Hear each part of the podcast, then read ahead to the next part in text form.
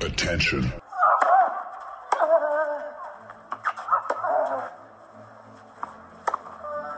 Bitte nehmen Sie schnell Platz, die Spieler sind bereit. Just quiet quickly, please. Für Hallo, da ist der Dominik Thiem. Quiet Please, den Tennisnet Podcast. Das verbale Hawkeye für alle Tennisfreunde, denen ein Aufschlag von John Isner nicht schnell genug ist. Hallo, hier ist Roger Federer. Wie tief ist der Sand in Roland Garros? Hallo, ich bin Julia Görges. Was hätte Dominik Thiem erst mit einer beidhändigen Rückhand anstellen können? Hallo, hier ist die Angie Kerber. Und wer bringt unseren Gästen eigentlich das Handtuch? Also, shh, quiet please. Ja, es ist äh, Quiet Please, der Tennisnet Podcast mit der Ausgabe nach den US Open. Aber heute wollen wir gar nicht so sehr über die US Open sprechen, sondern wir wollen zum einen mit dem DTB-Vizepräsidenten, mit Dirk Hordorf. Schönen guten Tag, Herr Hordorf. Schönen guten Tag an alle Zuhörer und an euch. Und mit Alex Antonic, Servus TV Tennisnet, äh, Turnierdirektor in Kitzbühel. Servus, Alex.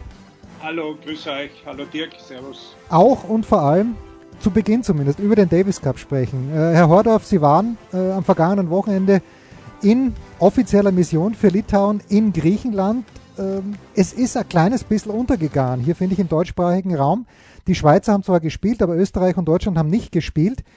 Wie steht es um den Davis Cup? Jetzt auch äh, um die Erfahrungen. Litauen hat ja gewonnen in Griechenland, äh, darf sich Hoffnungen auf die Weltgruppe machen, aber wie steht es um den Davis Cup generell? Ja, es ist an sich äußerst schade, dass so ein tolles Wochenende, was uns früher bekannt war als Davis Cup Wochenende, wo die Halbfinals gespielt wurden, wo die Abstiegsrunde aus der World Group gespielt wurde, wo weltweit eine riesen Aufmerksamkeit da war, dass das halt mittlerweile völlig untergeht und halt überhaupt gar keinen mehr interessiert. Das ist äußerst schade.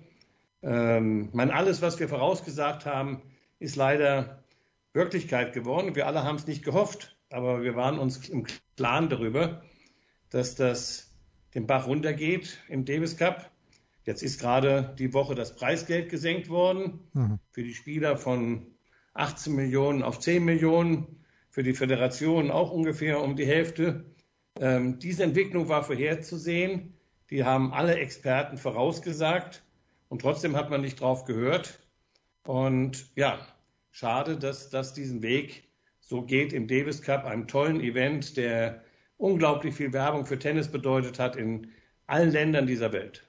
Und dennoch, Alex hat, äh, also vom Großen und Ganzen her, dazu kommen wir gleich, es hat zumindest ein, zwei bemerkenswerte Ergebnisse gegeben, die, die dann auch wieder eigentlich den Charme des Davis Cups zeigen, wo nämlich ein, jemand wie Diego Schwarzmann gegen einen ungerankten 18-jährigen Weißrussen verliert. Das hat ja auch viel ausgemacht und ja, die Aufmerksamkeit fehlt halt leider auch für solche Themen.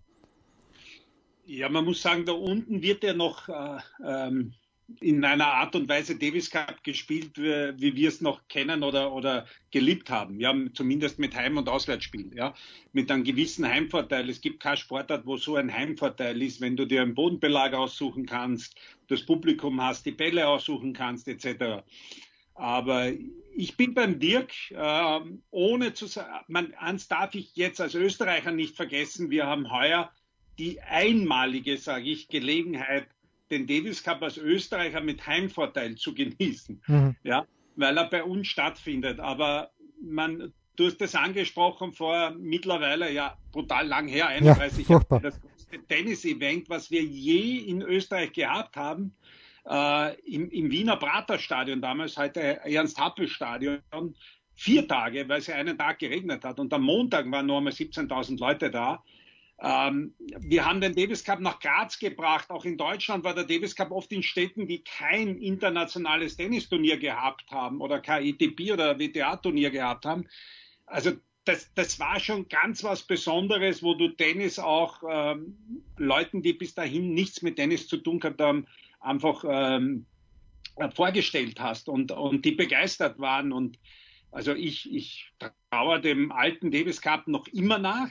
Ja, und ich bin keiner, der immer nur sagt, ja, alles was früher war besser, definitiv nicht. Jetzt, äh, das muss man schauen. Also für mich hat das jetzt überrascht, was der Dirk gesagt hat, weil das ist ja schon einmal gesenkt worden, ähm, 2019 oder die Gelder sind 2019 nicht ausgezahlt worden. Jetzt wahrscheinlich durch Corona, dass es 21 äh, noch einmal runtergegangen ist. Und es ist ja letztendlich wegen Geld entschieden worden, dass hm. man diese Reform macht. Und äh, heuer spielen wir in drei verschiedenen Städten Vorrunden. Also da geht schon einmal ein bisschen auf, dass die Franzosen ein Heimspiel haben. Wir müssen jetzt natürlich genauso schauen, weil es geheißen hat, die Superstars kommen dann, wenn es kürzer ist. Ich bin mir nicht sicher, ob es Zverev zu sehen sein wird in Innsbruck oder Djokovic. Team ja leider verletzungsbedingt nicht. Also sehr, sehr viel Fragezeichen, aber ich glaube, Jens, der Dirk und ich sind nicht die richtigen Ansprechpartner, weil wir sind 100 Prozent für den Davis Cup, so wie er mal war. Ja, und da, da, da, am nächsten Wochenende, Herr Hordorf, äh, haben wir den Labour Cup, wir haben den ATP Cup zu Beginn des nächsten Jahres, äh, der sich ja vielleicht noch nicht etabliert hat, aber der natürlich einen brillanten Termin hat, eben zum Auftakt einer Tennissaison. Something has to give, sagt der Engländer da, glaube ich. Äh, Wird es den Davis Cup irgendwann mal komplett treffen oder ist die ITF noch so stark, dass es eben ja solche Spiele wie auch am Wochenende, Sie waren in Griechenland, wie gesagt, dass es solche Spiele dennoch noch geben kann? Nein, die ITF ist überhaupt nicht so stark. Ähm, sie sollte stark sein, die ITF als Weltverband. Und genau da ist eins der Probleme. Sie schwächt sich mit jeder ihrer Entscheidungen, hm. indem sie eben halt so ein Kronjuwel wie den Davis Cup, ähm, anstatt ihn vernünftig zu reformieren, ist ja nicht so, dass der Alex oder ich, wie der Alex schon richtig gesagt hat, der Meinung sind, es muss alles so bleiben. Nein, der Davis Cup hätte Reformen benötigt, aber richtige, aber hätte nicht in seiner Substanz ähm, zu einem einfachen Showturnier degradiert werden dürfen. Das ist der große Fehler. Ähm, auch Mannschaftswettbewerbe haben ihren Reiz. Ich glaube, der Lever Cup ohne Punkte ähm, hat sich ähm, toll entwickelt, ähm, wird auch wahrgenommen. Jeder redet über den Lever Cup, wenn er stattfindet. Das ist ja das Schlimme, dass ich meine, es war ja auch gut, wie der Alex auch sagt, es waren ja Heim- und Auswärtsmatches, aber keiner redet davon, keiner interessiert hm. ist. Und genau da ist das Problem dass man, ich sage jetzt mal, jetzt schon wieder die Tage verlängert hat. Ähm, die Topspieler sind nicht anzunehmen. Jetzt hat man natürlich auch sowieso ein bisschen Pech. Ähm, das Preisgeld senkt man, was dann heißt, dass noch weniger Spieler Interesse haben. Man hat ja versucht, über das Preisgeld diese ganze Sache zu regeln, dass man sagt, dann kommen die Spieler, wenn wir viel zahlen. Aber ich meine, man kann nur dann viel zahlen, wenn man viel verdient. Und dazu muss man das ganze System, das ganze Format stimmen. Und ähm, ich sage jetzt mal, wenn man in Österreich zum Beispiel eine Partie ausrichtet, man bekommt aber die Höhenvorgabe mitgeteilt und wie viel Meter Höhe man spielen muss und man kann nicht zum Beispiel nach Wien gehen, hm. dann ist das nicht das Richtige. Bei allem Respekt, ähm, Top-Ereignisse finden in Top-Locations ähm, statt und ähm, das ist ein schlechtes Konzept, das ist schlecht durchdacht. Und es ist halt von allen Fachleuten vorher, egal ob es Jon Tierk war oder der Alex war, egal mit wem man gesprochen hat, die haben alle gesagt, das geht den Bach runter, das geht nicht gut. Und keiner hat es gehofft. Wir alle lieben Tennis und wollen Tennis gut haben. Und ich wäre sehr froh gewesen, wenn ich im Unrecht gewesen wäre. Hm. Leider waren wir alle nicht im Unrecht. Und die ITF hat eine große Chance vertan, aus einem Event, der ihnen gehört, der der Top-Event der ETF ist, etwas Gutes zu machen. Wobei nur sagen muss, also heuer, Dirk, ähm, die Olympiahalle in Innsbruck ist eine Top-Location. Also wir haben nicht viel Besseres Indoor zu bieten. Das muss man fairerweise sagen. Also die ist auch ganz, ganz selten, wird die bespielt. Ähm, ich hoffe nur, äh, sie wird halbwegs gefüllt sein, je nachdem, wie die Auflagen sind. Also in Wien haben wir ja ab 1. Oktober bereits 2G-Regelung. Aber ich hoffe, die Fans nehmen das an. Ähm, wie gesagt, es wird davon abhängen, ob jetzt Serben oder Deutsche kommen, ob die Topstars spielen. Also da hängt natürlich viel, viel zusammen. Ja?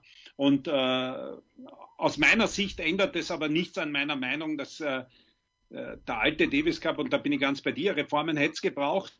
Aber noch einmal, dieses, dieses Format aufzugeben, ähm, es tut einfach weh. Hm. Ja.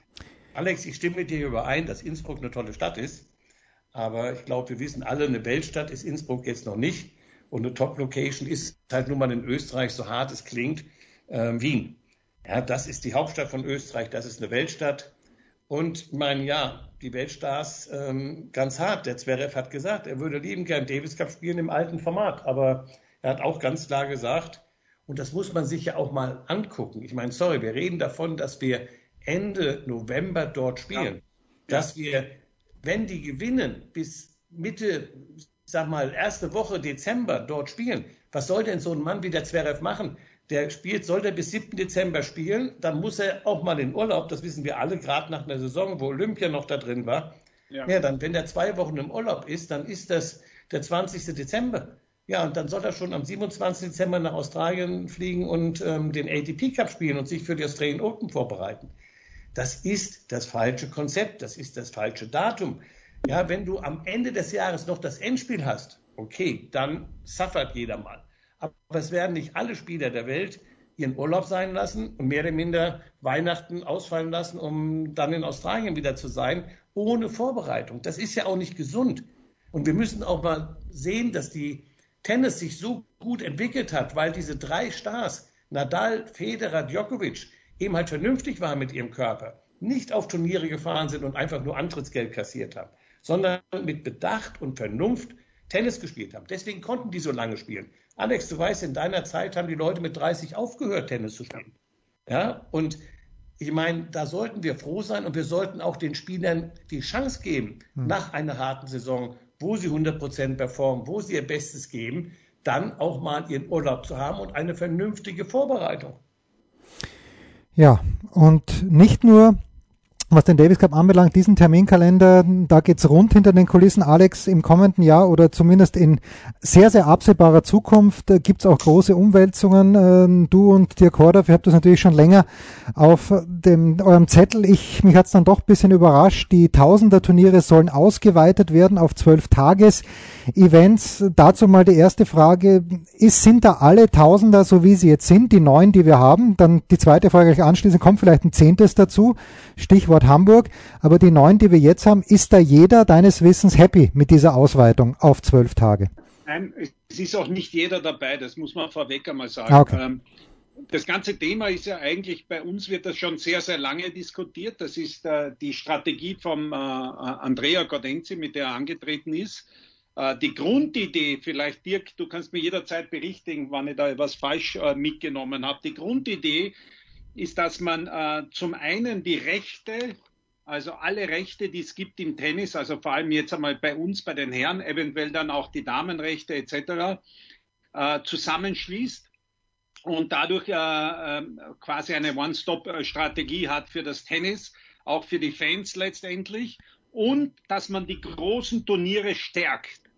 Und das ist jetzt das große Thema. Das Stärken heißt, man macht die größer, man macht sie länger, man hat größere Felder, man probiert dadurch äh, Geld zu akquirieren, ja, ob das Streaming oder TV-Gelder etc. sind.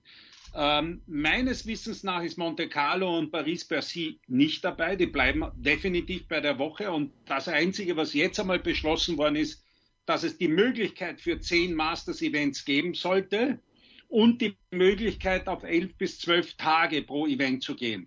Es ist noch nicht genau geklärt, weil das würde ja auch dementsprechend mehr kosten äh, für diese Turniere. Und dann geht es um äh, relativ lange Lizenzvereinbarungen und Sicherheiten und äh, das Preisgeld sollte erhöht werden und die Spieler sollten beteiligt werden.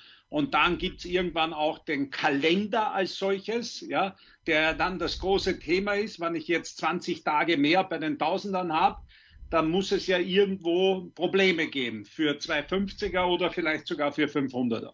Und was Hamburg betrifft, weiß der Dirk natürlich äh, am besten Bescheid. Ja, Hamburg war Tausender, dann lange nicht. Und jetzt lese ich hier in den Untiefen des Internets, Herr Hordorf, Hamburg Tausender auf Rasen. Wie viel Geld sollte ich jetzt schon drauf setzen, dass das stattfindet?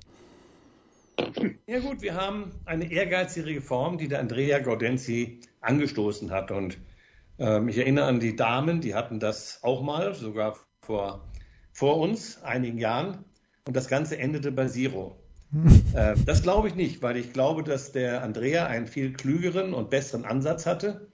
Und ich muss auch sagen, ich habe sehr viel Respekt vor der Art, wie er diese Reform ähm, angeht. Es ist nicht so nach dem Motto, wünsch dir was und ähm, die Rosinenpickerei, sondern es ist ein Gesamtkonzept. Und Alex hat ja schon angefangen das darzustellen. Und sehr richtig, es geht im Endeffekt um die Einnahmen, die das Tennis in dem Bereich Streaming, TV, Datenrechte hat. Und dort in einer Analyse wurde festgestellt, dass Tennis ungefähr 25 Prozent, nämlich 1 Prozent, 1,04 Prozent des Weltmarkteinkommen hat, aber ein vierfaches Einnahmen erzielen könnte, wenn man die Streaming- und Datenrechte und TV-Rechte zusammenlegt. Das heißt aber nicht nur, dass man im ATP-Bereich die zusammenlegt, sondern auch noch mit der WTA, mit der ITF, hm. mit den Grenzslams. Und nur wenn wir den Kuchen größer machen, das müssen wir ganz klar sagen, werden wir in dem internationalen Geschäft bestehen. Ähm, und das ist der richtige Ansatz. Jetzt gibt es natürlich ähm, Details, wenn man, wie der Alex auch schon dargestellt hat, mehr Tage braucht für die Tausender, um die Tausender, die nun am meisten Geld generieren, auch Fernseheinnahmen, zu stärken, dann fehlen diese Tage irgendwo anders. Und da gibt es durchaus Themen, die noch nicht zu Ende diskutiert sind und die auch ja, als äußerst kritisch zu sehen sind, wenn wir irgendwann reden über den europäischen Sommer, ähm, wenn wir, ich sage jetzt mal, auch über die Sandplatzsaison vor Paris reden. Das sind alles Sachen, die muss man ganz differenziert sehen und trotzdem muss am Schluss eine Gesamtreform, ein Gesamtkalender stehen, auf den alle sich einigen und wo alle von überzeugt sind, dass das Tennis nach vorne bringt. Wir in Hamburg, ja, wir haben natürlich, sage ich mal, ein Datum, im Sommer, was, wenn jetzt die Tausender im Sommer eine zusätzliche Woche beanspruchen, dann ist ja auch immer noch Olympia eines der Themen, die ähm, alle vier Jahre ein Problem im Sommer darstellt. Das ist für die ATP nicht einfach zu lösen. Und Deutschlands als größte Wirtschaftsnation Europas und Europa als das Herz und die Herz-Lungen-Maschine des Tennis, sage ich mal, äh, mit der größten Tradition und der größten Stabilität, ähm, sollte natürlich sich schon überlegen, ob es nicht das, was früher mal war, nämlich dem, der größten Wirtschaftsmacht in Europa, wo auch viele Sponsoren herkommen, nicht ein Tausender-Event zuzuordnen. Das geht natürlich nur mit einem neuen Event. Da ist die Überlegung, die Rasensaison zu stärken mit einem Tausender-Event. Und wenn das kommt, ist Deutschland wahrscheinlich der Top-Kandidat dafür.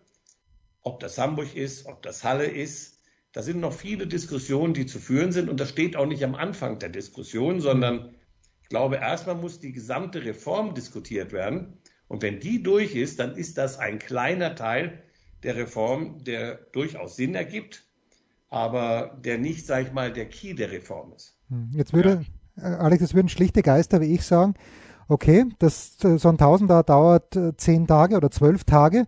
Und in der zweiten Woche könnte man dann ja für die Leute, und es sind ja nicht mehr so viele Leute dabei in der zweiten Woche beim Tausender, könnte man doch ein 250er abhalten. Ja, Aber wenn ich es richtig also verstanden habe, funktioniert das nicht. Die, die Übung haben jetzt ja schon Stuttgart gemacht und wir letztes Jahr in Kitzbühel mit dem US Open, sogar mit einem Grand Slam Turnier. Hm.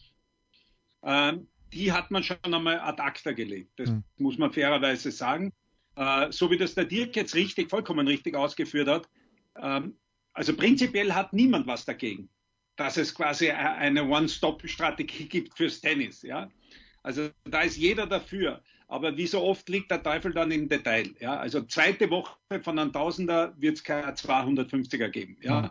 Äh, Fakt ist, dass man jetzt auf der Suche ist, wie man das am besten aufteilen kann, wie man eine Saison verlängern kann, wie man zum Beispiel auch äh, Spielern ermöglicht, dass sie im Sommer in Europa spielen und dann vielleicht später einsteigen können bei einem Turnier, wenn sie erfolgreich sind, äh, dass sie endlich einmal ein sehr gutes 250er oder 500er Turnier auch im Ranking haben, gegen ein schlechtes Tausender austauschen können. Also lauter so kleine Incentives.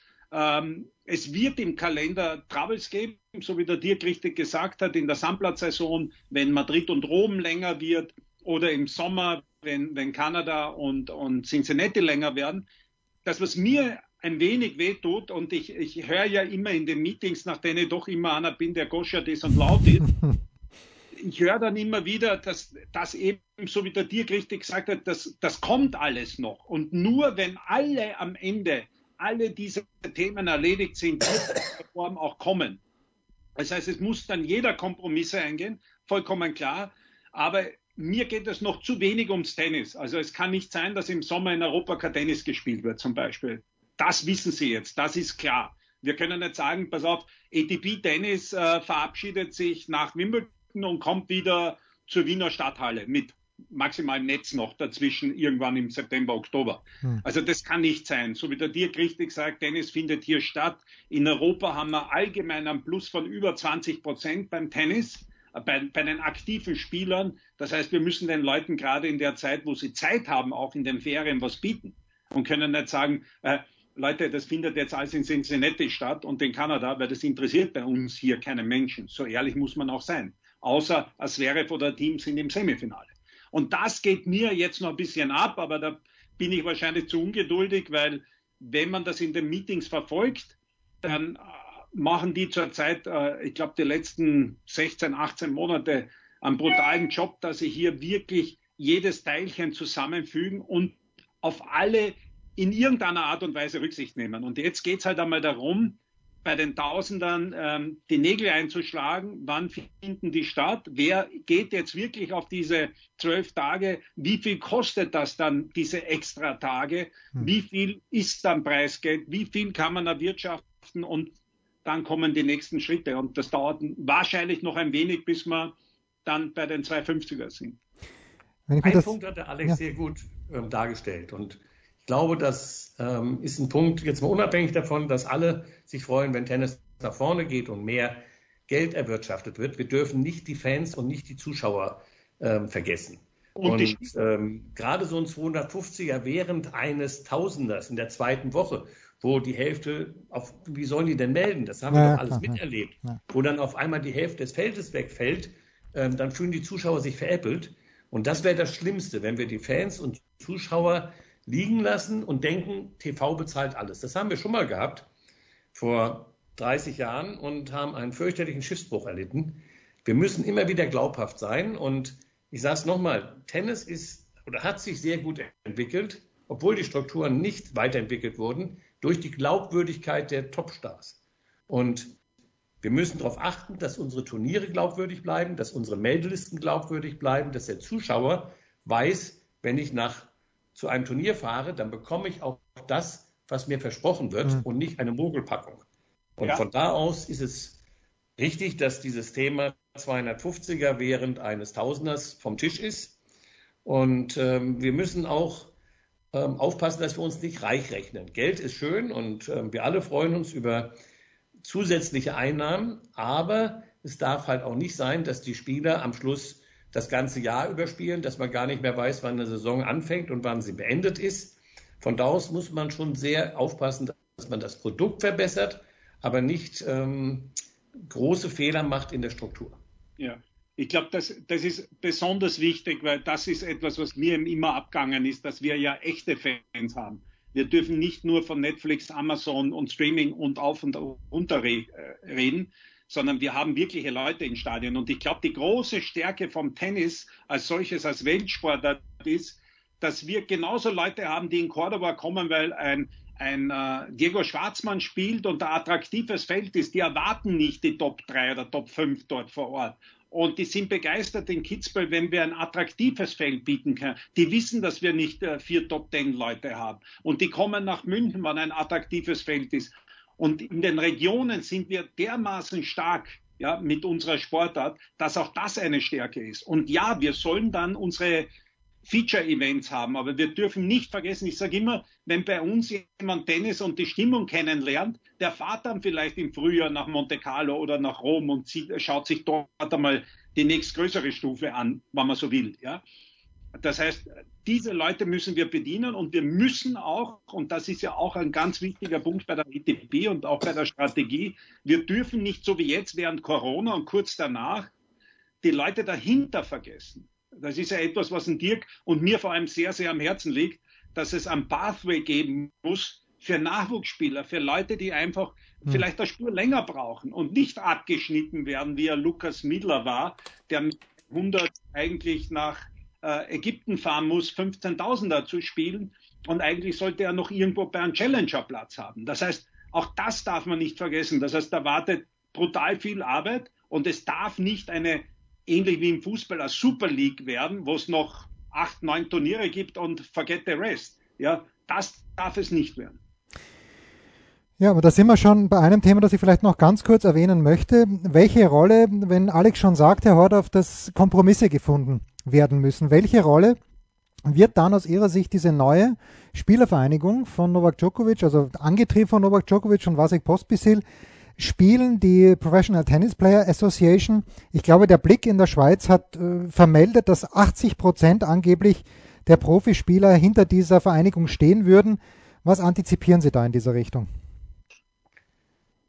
Es ist wichtig, dass die Spieler gut vertreten sind und ähm, die Spieler haben in der ATP ein enormes Mitspracherecht und sie haben ihre Möglichkeiten selber teilweise aufgrund ihrer Erfahrung und ähm, ihres ähm, doch sehr jungen Alters als Spieler und Fokussierung auf ihren Sport nicht in der Art wahrnehmen können, wie das teilweise die, die Turniere gekonnt haben, die, ja, ich sag mal, mehr professionell hm. waren ähm, von ihren Vertretern. Ähm, es ist nicht unbedingt ein gutes Zeichen, wenn jetzt sich die ATP spalten würde. Denn die Stärke der ATP oder auch die ganze Legitimität der ATP rührt an sich daher, dass die Spieler dabei sind. Ohne die Spieler gäbe es keine ATP. Die Spieler haben ja auch die ATP gegründet. Von da aus ist es ein Warnzeichen und muss es ein Warnzeichen sein für die Turniere und die ATP als Organisation, dass es überhaupt eine solche Abspaltung gibt. Auf der anderen Seite hat der Alex völlig zu Recht darauf hingewiesen, zurzeit werden viele Spieler abgeschaltet. Die Generation, die zurzeit da ist und nicht in den Top ist, und jetzt mit Corona ist es ja noch viel schwerer geworden für die, ja, die stehen mehr oder minder vor dem Nichts. Und auf die wird viel zu wenig Rücksicht genommen das werden die Stars von morgen sein. Und wenn wir die nicht fördern und wenn wir nicht auf die auch aufpassen, dass da ein vernünftiger Passway existiert, dann verlieren wir diese Spieler und dann verlieren wir auch die Zukunft im Tennis zum Teil. Und es gibt ja nun genügend, die zu Recht darauf hinweisen, wie der Toni Nadal. Ähm, da ist eine große Gefahr, dass bald nur noch Kinder von Millionären mhm. ähm, professionell Tennis spielen können, ja. weil der Rest sich das nicht leisten kann. Oder sind dann nur noch Jugendliche aus Grand Slam-Nationen, die durch ihre Turniere so viel Geld verdienen, dass sie sich leisten können, diesen Nachwuchs zu fördern. Aber dann verlieren wir auch den Status der Weltsportart. Das ist ja das Schöne, dass wir heute ein Tsitsipas aus Griechenland haben, der nach vorne kommt, oder ein Djokovic aus Serbien. Ähm, wenn die irgendwann nicht mehr spielen können, weil das nicht mehr finanzierbar ist für die, dann werden wir die verlieren und dann haben wir einen großen Verlust. Denn wir können nicht nur von Spielern aus den Grand Slam-Nationen leben. Und das sind ja auch nicht die, die die ganzen Fans stellen. Wir haben die Fans im Tennis, sind ja aus der ganzen Welt. Von da aus ist es ein Warnzeichen. Man muss sich schnell zusammensetzen und diese Probleme, die Alex, die auch viele andere ansprechen, Pathway für, den, für die Next Generation, das muss gelöst werden und dann kann man auch wieder gemeinsam Spieler und Turniere überlegen, wie man sich am besten aufstellt. Mhm. Aber es ist ähnlich, wie es der Dirk sagt. Also damals, äh, also nicht bei der Gründung dabei, aber wie das am Parkplatz passiert ist, äh, wie das 50-50 gekommen ist. Also davor haben wir eigentlich wenig Mitspracherecht gehabt. Also äh, wir sind halt erzogen worden von den Tourmanagern. Das waren dann auch Leute, die uns erklärt haben, was, was ist die EDP überhaupt. Also viele der Jungen, die haben ja gar keine Ahnung, was das ist. Und so wie der Dirk richtig sagt, das ist 50-50. Das heißt, es bräuchte keine BTPA, wenn man sich da drinnen einmal klar hinsetzt und sagt, du, was wollen wir als Spieler, wen wollen wir vertreten und dann alle sich dort involvieren und auch ein, ein, vernünftiges Council hat, das nicht von außen gesteuert wird oder von irgendwelchen Managern beeinflusst wird und, und dann auch vernünftige Vertreter im Board, würde es keine Entscheidung geben, die gegen die Spieler äh, gefällt wird. Das würde gar nicht funktionieren. Aber der Dirk hat vollkommen recht. Es gibt jetzt ein paar Spieler, die fühlen sich vertreten hm. Aber die haben 200 Division One Member in der ATP auf Spielerseite und insgesamt 500 Member. Also dann Division 2 Member noch. 300. Also so gesehen verstehe ich, dass da jetzt ein Unmut da ist, ja. Und auch wenn ich das jetzt alles sehe und dann in der Aussendung, wir haben 300 neue Jobs, wenn die neue Strategie kommt, dann muss ich fragen, wo kommen die Jobs her? Weil da müssen ja dann vielleicht da weniger Turniere stattfinden oder sind die, rechnen die oben die Plätze einfach dazu. Also man, man muss schon dran denken, dass diese Spieler, richtig wie es der Dirk sagt, irgendwo herkommen müssen. Und klar kann ich heute bei den Herren, zumindest bei den Damen, geht's ja gar nicht. Dass ich, da darf ich drei Wildcards vergeben, dann ist Ende. Ja, aber bei den Herren kann ich Wildcards vergeben, so viel ich will. Und deswegen haben wir große Nationen einfach viel, viel mehr Chance, da drauf zu kommen. Aber ich, ich glaube, dass jetzt vielleicht bei der ETB ja mal die, die, die Warnlampen angehen, wann da wirklich viele Spieler unzufrieden sein. Und ich würde mir wünschen, ohne dass ich irgendeinen Tourmanager persönlich angreift, das sind super tolle Kerle, dass die wieder mehr Verantwortung übernehmen, als wie nur Reisebegleiter zu sein und den, äh, zu sagen, wer am Dienstag und wer am Mittwoch spielt, sondern dass die wirklich ihre Aufgabe erfüllen, den Spielern ganz klar ihre Verantwortung und ihre Tour, ihre Tour näher zu bringen, ihre Bedeutung in dieser Tour. Das ist, wir waren nicht immer begeistert von allem, was passiert, aber unsere Leute wie Adela Evans oder Vittorio Selmi, die haben uns hergenommen und haben uns erklärt, wie das Ganze funktioniert. Mhm, mh. Damit wir zumindest einmal kapieren, weil viele Spieler sagen, wir können nicht mitreden, wissen ja gar nicht, dass sie natürlich mitreden können. Könnten, ja. Das ist die Aufgabe, die wir allen Tourmanagern mit an die Hand geben. Wir werden uns, wir freuen uns dennoch auf einen sehr, sehr schönen Tennisherbst. Wir freuen uns hoffentlich auf ein schönes Davis Cup Turnier dann in Innsbruck. Vielleicht überlegt sich Alexander Zverev nochmal, vielleicht äh, kommt Novak Djokovic auch nach Innsbruck. Den Dominik werden wir leider nicht sehen. Danke Alex Antonic, danke Dirk Hordorf, das war's. Quiet Please, der Tennisnet Podcast mit der Ausgabe nach den US Open 2021. Spiel, Satz, Sieg. Das war Quiet Please, der Tennisnet Podcast. Liked uns auf Facebook, folgt uns auf Instagram und verpasst auf keinen Fall unsere Live-Ticker auf tennisnet.com. Neben all den anderen Artikeln, Gewinnspielen und Serviceberichten.